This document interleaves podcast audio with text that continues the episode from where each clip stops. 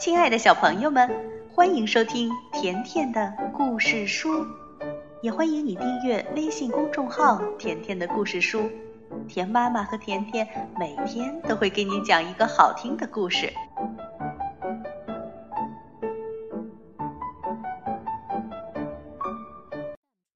小朋友们，今天呀，我们接着来听会唱歌的咖啡沫第十四集。去石南草地，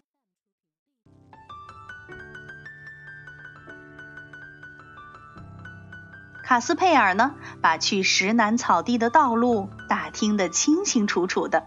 林蝉说：“等你到了那里，你会看到石南草地里有一棵老云杉树，它孤零零的长在一个黑色的水塘边。你坐在那里，等待月亮升起来。”只有等月亮照亮大地的时候，你才能找到仙女草，因为在月光下，云杉树根之间的仙女草，那细小的银色花蕾会闪烁出点点银色的光芒。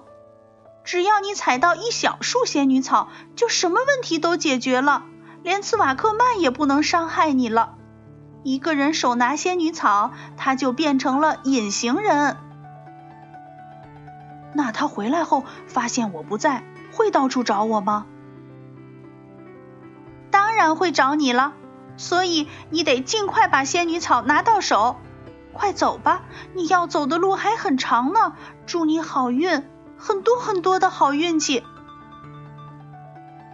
卡斯佩尔站起来，晃动着手里的灯，向深渊里的蝉铃道别：“再见，再见。”别忘了把那些门重新关上，不能让茨瓦克曼知道你已经见过我，跟我说过话了。真的，那三道门，卡斯佩尔差点就忘了。他把门一道道关好，顺着地窖的台阶往上走。他把地窖的门也重新关好，然后他从茨瓦克曼的食品储藏室拿了一个面包，两节香肠。就出发了。他从房间的窗户里爬出去，走进菜园子。他摘下帽子，跟这顶帽子分手啊，他根本不觉得难受。他把帽子扔在了离篱笆不远的香芹地里。这回能逃出去吗？他还是不觉得有太大的把握，因为呀，他记起了昨晚的遭遇。还有那个恶狠狠的耳光。嗯，不想他了，我试试看，大不了跟昨晚一样呗。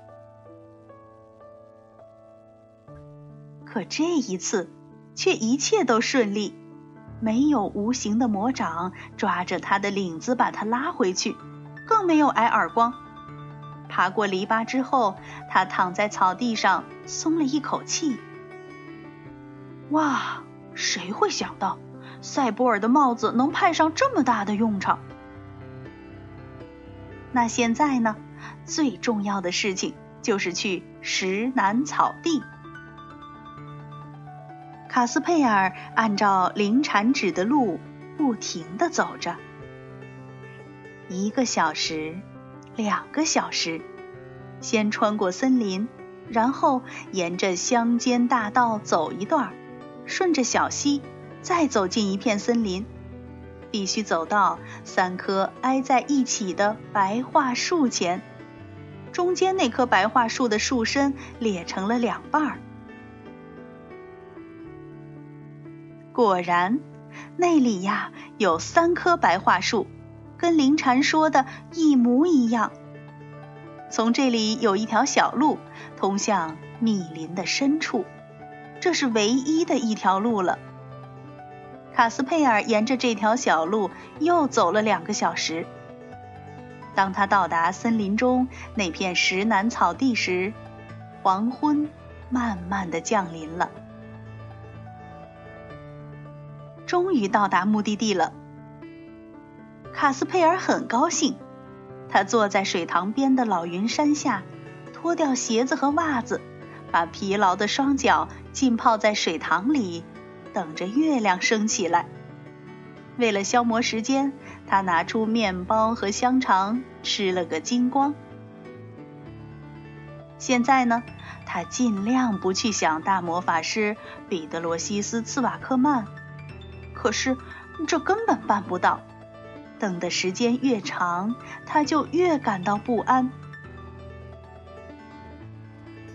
现在的彼得罗西斯·茨瓦克曼是不是已经从布克斯特呼德回来了呢？如果他发现卡斯佩尔不见了，他会怎么办呢？哎，亲爱的月亮，你在哪儿呢？你怎么还不升起来？假如斯瓦克曼在我踩到仙女草之前抓到我，那就一切都完了。你听见我的话了吗？